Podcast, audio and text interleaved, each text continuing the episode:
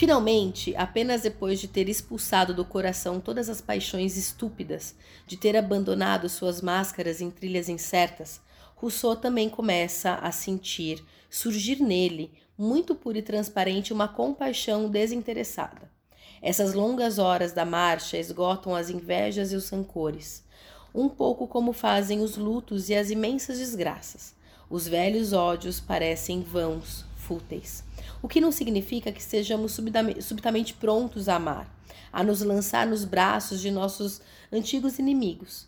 Tais reconciliações sentimentais são feitas da mesma matéria que os ressentimentos tenazes, do mesmo tecido. Quando se caminha é diferente.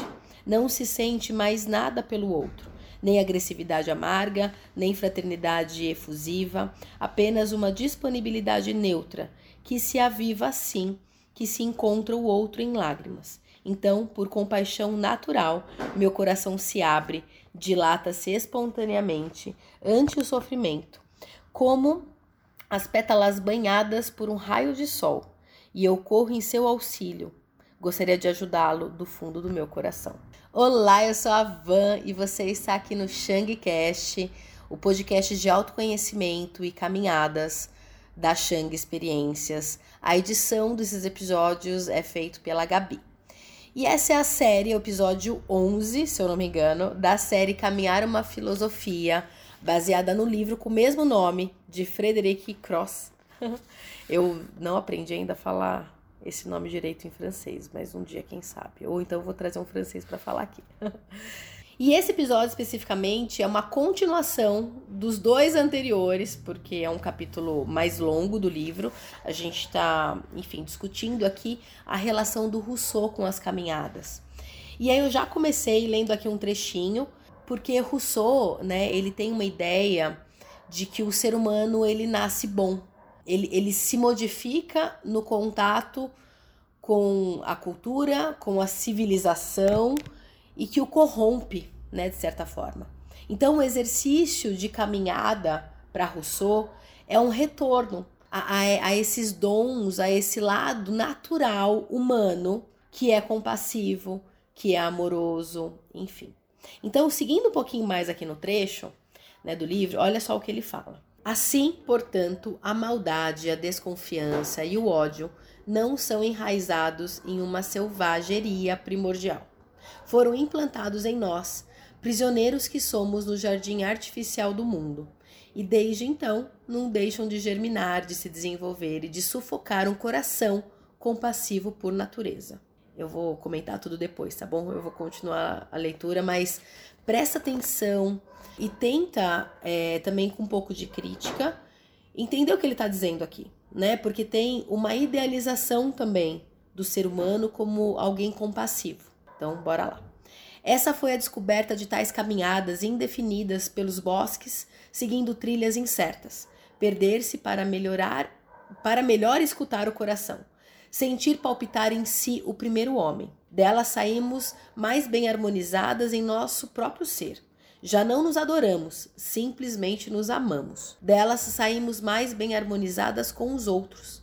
Já não os detestamos, sinceramente nos compadecemos dele. No final, a partir desses caminhos banhados da tranquilidade de um sol fatigado, na doçura das folhas mortais caindo em redopios do chão, na grande e lenta respiração natural, o homem civilizado, a sociedade em seus temores, sua falsa grandiloquência, suas felicidades elétricas, suas exaltações, tudo isso visto de trás da doce barreira das árvores, parece agora nada mais que um extenso desgaste. Desastre.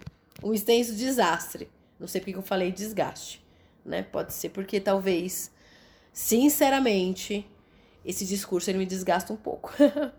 então, já vou trazer aqui algum, alguns pontos de vista para a gente também questionar um pouco isso, tá? É, e aí eu vou então fazer de uso da psicanálise mais uma vez. E agora a Melanie Klein, que também estudou Freud. E é muito interessante, né? A Klein é uma das, das psicanalistas menos conhecidas.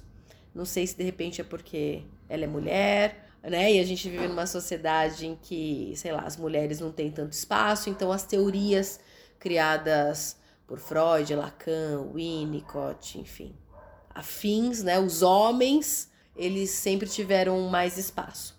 Mas a Klein, ela traz uma divergência, né, com a teoria da sexualidade do Freud, porque ela, ela não fa, ela não diz na medida em que ela coloca a agressividade que é inata na criança como central na tua teoria, né? E não a vida sexual como traz Freud. Ou seja, o que, que ela está querendo dizer aqui? É o contrário do que Rousseau traz. Que o ser humano ele nasce compassivo, ele nasce bom e a sociedade que o corrompe. Não, né? Aqui ela traz que o bebê ele já vem com uma agressividade. Então, o que Klein defende é que existe um ego rudimentar, que é inato, e que corresponde então à existência do, do, do psiquismo já no recém-nascido. O ego do bebê que já estaria interagindo com essa mãe. E essa interação, ela vem também por meio de vários outros, né, enfim, outros recursos e até de uma fantasia. E aí eu peguei aqui um, um artigo que chama Melanie Klein as Fantasias Inconscientes, da Marcela Pereira de Oliveira. Foi publicado em 2007 é, nos periódicos né, eletrônicos de psicologia na PepSic. Então, vou lá. É no, no trechinho aqui, Melanie, Melanie Klein e as fantasias inconscientes. Em sua clínica, Klein percebe que as crianças têm uma imagem da mãe dotada de uma imensa malvadeza, o que na maioria das vezes não corresponde à mãe verdadeira. Daí surge o conceito da fantasia kleiniana. A partir da hipótese de que as crianças estão lidando com uma deformação da mãe real, a qual é criada na mente do infante de modo fantasmático. Melanie Klein apontou toda a sua teoria na ênfase das fantasias inconscientes presentes nas relações objetais primitivas. E de acordo com a teorização kleiniana e de suas seguidoras, é, as fantasias são inatas no sujeito, uma vez que são as representantes dos instintos, tanto os libidinais quanto os agressivos, os quais agem na vida desde o nascimento. Elas apresentam componentes somáticos e psíquicos, dando origem a processos pré-conscientes e conscientes, e acabam por determinar dessa forma a personalidade. Pode-se concluir então que as fantasias são a forma de funcionamento mental primária, de extrema importância nesse período inicial da vida. Então, assim, ou seja, né, dentro dessa posição, e aí vem depois a teoria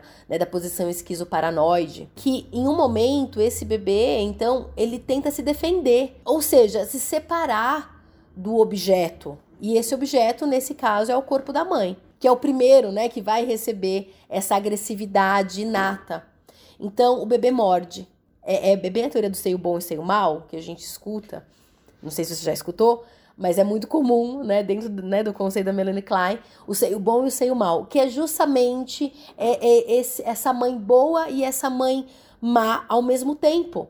E aí esse bebê, ele, ele entra né, numa ansiedade, porque são sentimentos que aparentemente são, são é, impossíveis né, de existirem ao mesmo tempo, de amor e ódio. Então, esse bebê, ao mesmo tempo que ele ama essa mãe, ele também tem raiva dela, tem ódio dela. Então, morde, o seio para se defender, para se separar, né, desse objeto. E o que é a posição esquizoparanoide assim, rapidamente, tá? A gente não vai se aprofundar muito nisso, mas é só para trazer uma outra teoria.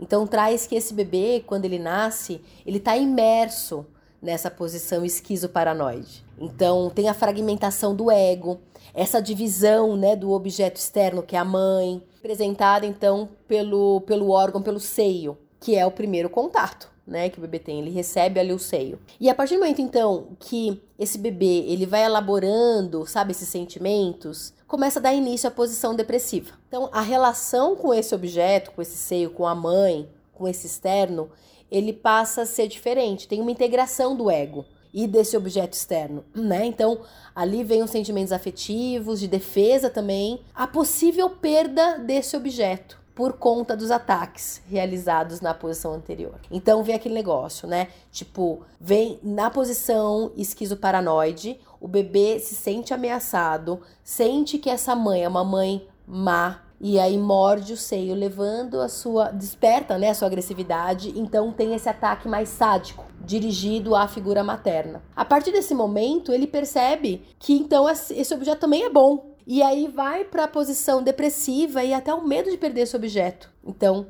vai alternando. Faz sentido até aqui o que eu tô trazendo? Porque assim, o objetivo de trazer tudo isso é um contraponto, né? Porque enquanto Rousseau diz que o ser humano nasce bom então tem uma, uma compaixão ali, e aí é esse meio que o destrói. A gente está trazendo uma outra teoria dentro da psicanálise da Klein que fala o contrário, né? Que fala que o bebê ele já nasce com essa agressividade e que é esse meio a gente vai se adaptando a esse meio, a gente vai aprendendo a lidar com esses sentimentos que são naturais. Porque também tem algo que me incomoda muito, talvez por isso que eu usei, né, eu que em vez de falar desastre, eu usei uma outra palavra que eu nem lembro mais, mas que tem a ver com cansaço, né? Porque eu fico cansada é, com esse discurso de que o ser humano é bom e blá blá blá, sabe? Como se a gente não pudesse sentir raiva, como se a gente não pudesse ter esse outro lado. Então, é um pensamento muito dual do ser humano e que tenha uma questão moral, né? Do que é certo do que é errado sentir, do que é certo e do que é errado ser, viver, expressar, como se fosse ruim ter raiva, como se fosse ruim ter agressividade. E aí o certo, né, então, é você ser um ser compassivo, né, totalmente ali ingênuo, com amor, né, com esse negócio que que pulsa, né? Então tem uma a parte que ele fala aqui, você, tipo, a gente não não só nos adora, mas a gente se ama, né? Então tem esse discurso do Rousseau, claro, tem a sua validade, né? Quem sou eu, mas que me incomoda, porque eu não vejo isso como realidade na prática. E eu acho que esse discurso ele traz até uma dor, uma culpa em sentir algo que é natural. Então, olha só uma citação que o Frederic Cross ele traz do Rousseau. Comparais, sem preconceito, o estado do homem civil com o do homem selvagem e indagais, se puderes, como, além de sua maldade, suas necessidades e misérias, o primeiro abriu novas portas para a dor e para a morte. Então, assim, né, o, o quanto que a gente talvez precise né, integrar alguns sentimentos e não fugir deles e não negá-los, porque também é negar uma parte de quem nós somos. Então, talvez a função ali do caminho seja você discernir, né? De repente, os seus sentimentos, entender aquilo que é teu, aquilo que não é, mas não desconsiderar que nós temos um lado primitivo, um lado sádico dentro de nós, que isso é humano, que isso é natural e que tá tudo certo. A gente só precisa entender como que a gente lida com ele dentro dessa sociedade. E claro, né, eu não estou também defendendo aqui o mundo social, a cultura, a civilização, mesmo porque eu acho é, que muita coisa ali vem também desse meio.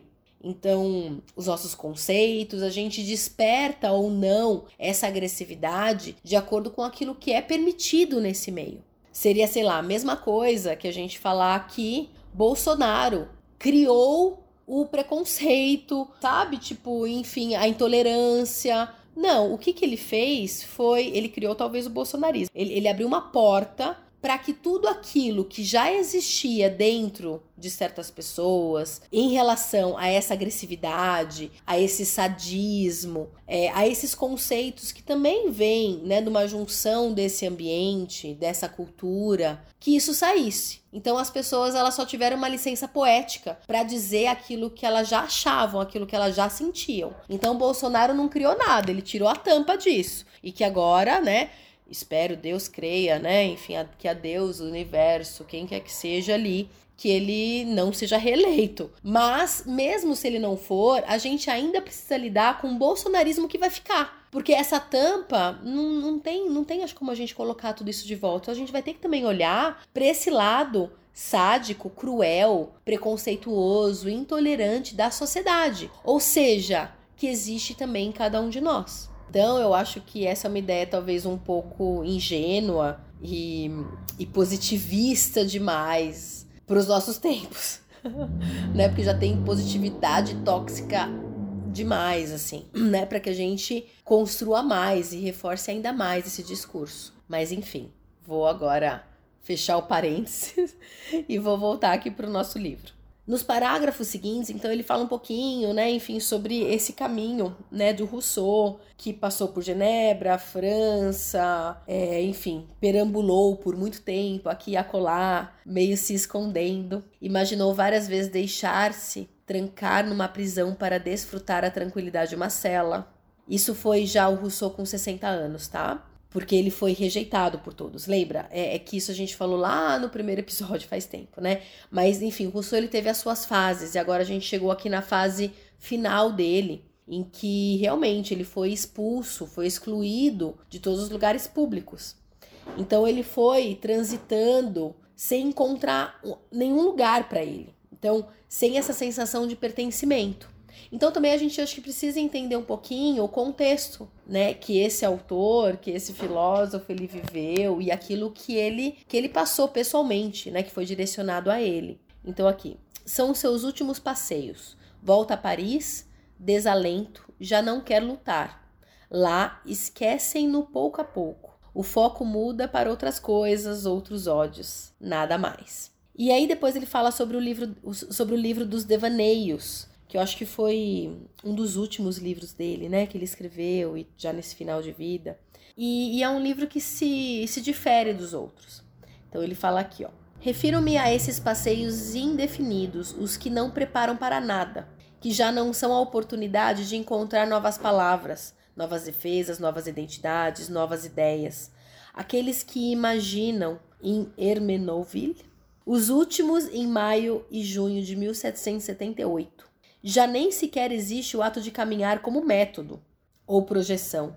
Apenas conectar com o movimento do sol que se põe, ecoar com passo lento a cadência dos minutos, das, das horas, dos dias. Caminha-se então para pontuar um pouco o dia, quase sem pensar, como dedos arqueados, tamborilando com indiferença no tampo das mesas ao som de uma música. Trata-se, sobretudo, de não esperar mais nada deixar vir o tempo, deixar-se vencer pela maré dos dias e o esgotamento das noites. A felicidade, nesse contexto, requer um movimento uniforme e moderado, sem abalos nem intervalos. Eis o que é caminhar, acompanhar o tempo, colocar-se em seu passo como se faz com uma criança. Então, nessas longas caminhadas cre crepusculares, emergem à superfície da consciência lembranças esquecidas, que são saudadas como velhas amigas. Lembranças pelas quais finalmente se sente indulgência. Então, percebe, né? Aqui a gente pode pensar é, que nesse momento de vida, é, já velho, Rousseau, nas caminhadas, usa as caminhadas para se reconciliar com o seu passado e com as suas lembranças que foram muito dolorosas, que trouxeram muito sofrimento. Olha só o que ele diz: já não ferem, pois não fazem reviver épocas dolorosas, nem consomem a alma com a nostalgia dos tempos felizes, mas flutuam como algumas flores aquáticas que diferem entre si apenas na cor e na forma. Risonhas e indiferentes, só resta a certeza vaga, divertida e distanciada de tê-las vivido. Sou eu realmente essa criança sonhadora, esse jovem inebriado pela mundanidade. Então, a gente acompanha na obra do Rousseau o seu processo, o seu próprio processo terapêutico, em que ele ressignifica, ele lida, ele, ele passa, né? Ele transborda. Então ele conta pra gente como que ele faz esse caminho. E, e vendo desse lado é muito interessante. Então, essa rebeldia, esse momento, né, enfim, que ele se sente muito muito afetado, né, em um lugar de receber todas as agressividades do mundo. Então, o relacionamento com o social sempre foi muito difícil para o Rousseau.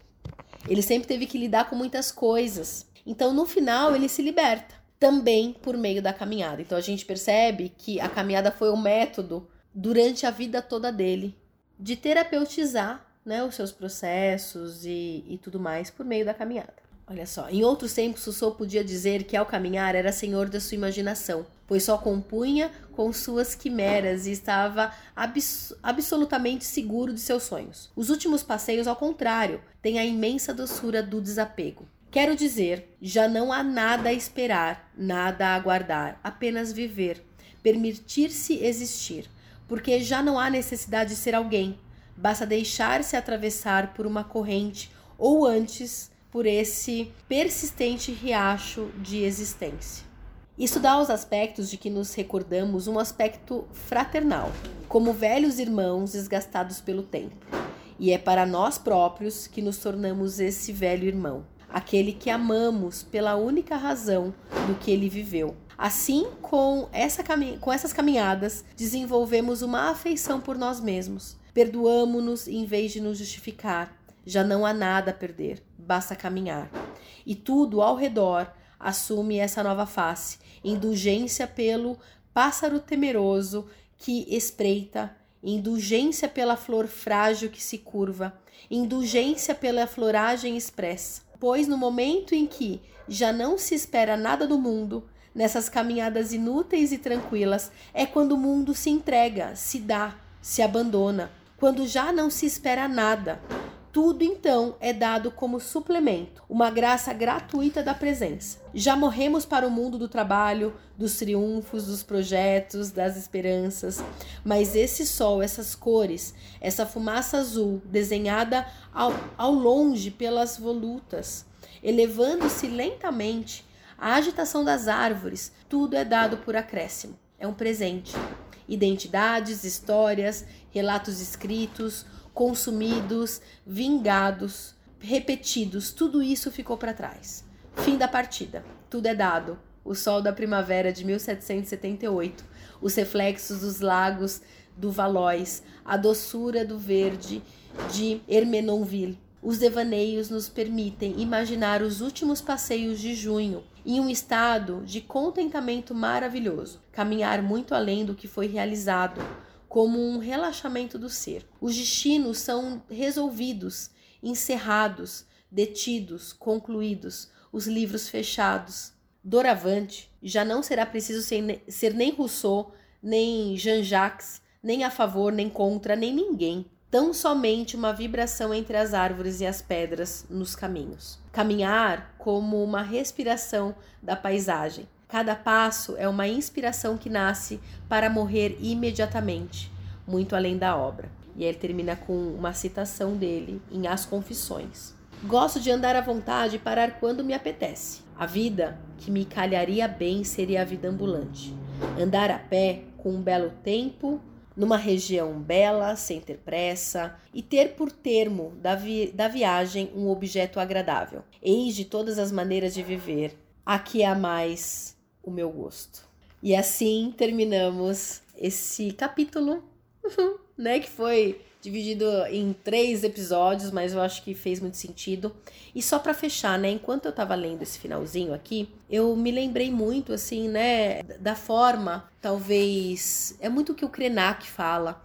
A forma indígena, né, de viver. E aí tem um livro dele, A Vida Não É Útil. Não sei se você já já leu, se não leu, super recomendo, porque ele fala, né, o quanto que nós, homens brancos, a gente tenta trazer uma utilidade para nossa vida, justamente porque a gente sabe o quão inútil ela é. Então, numa tentativa de sermos importantes, numa, numa tentativa de sermos alguém, criamos propósito, missão de vida é, e uma missão que tem a ver com o mundo. A gente vai salvar o mundo enquanto de repente a gente só precisa viver, né? Então, enquanto, e ele fala, né, enquanto o homem branco acha que o indígena é preguiçoso, que não quer trabalhar, ele não compreende que a gente só tem uma forma de viver diferente. A gente não quer viver para além da nossa própria existência. A gente entende que a nossa existência é muito pequena, ela é minúscula diante do todo mundo. Então a gente vive com aquilo que é possível, dentro dos nossos limites. Mas dentro da nossa sociedade, e aí a gente poderia falar de toda uma construção de como isso chega e do porquê ele chega, porque sempre tem um objetivo e um interesse. É, mas essa ideia de ser humano que evolui, que se desenvolve, que melhora, que se trabalha, sabe? Sempre com o propósito de, de fazer mais, de produzir mais, de se sentir útil dentro de nós mas no fora, o objetivo principal é que você, enfim, vai produzir para eles, né? Então, nós somos todos prisioneiros dentro desse conceito de propósito. Que me parece é que no final da vida, Rousseau se libertou disso e ele simplesmente viveu de acordo com, com aquilo que ele tinha dentro dele, inclusive com os limites sobre as relações que ele já teve na vida. Né? Porque ele faz essa reconciliação com o passado, é, talvez revisitando o seu próprio lugar dentro dessas histórias, que é um lugar com limite. E nisso eu concordo, né? Porque se a gente pode se libertar né, de algo dentro desse contexto social, dentro dessa cultura, talvez não seja dos nossos sentimentos considerados, inclusive por essa própria sociedade, como negativos e como inadequados para o progresso dessa sociedade. A gente talvez precise se libertar dessa ideia de onipotência que ela nos, nos coloca o tempo inteiro, de que nós somos seres ilimitáveis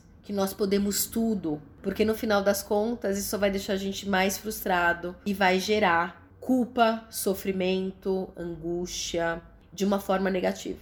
Porque nesse processo de se responsabilizar pela nossa vida e que é individualizante, a gente não se vê mais como um ser social. Então, essa onipotência que a gente compra, essa ideia, ela vem de uma desesperança, dentro desse mundo social. Estamos tão cansados e desesperançosos em relação ao mundo que a gente compra uma ideia milagrosa que vem até é, com um tom de religiosidade. A autoajuda é isso, né?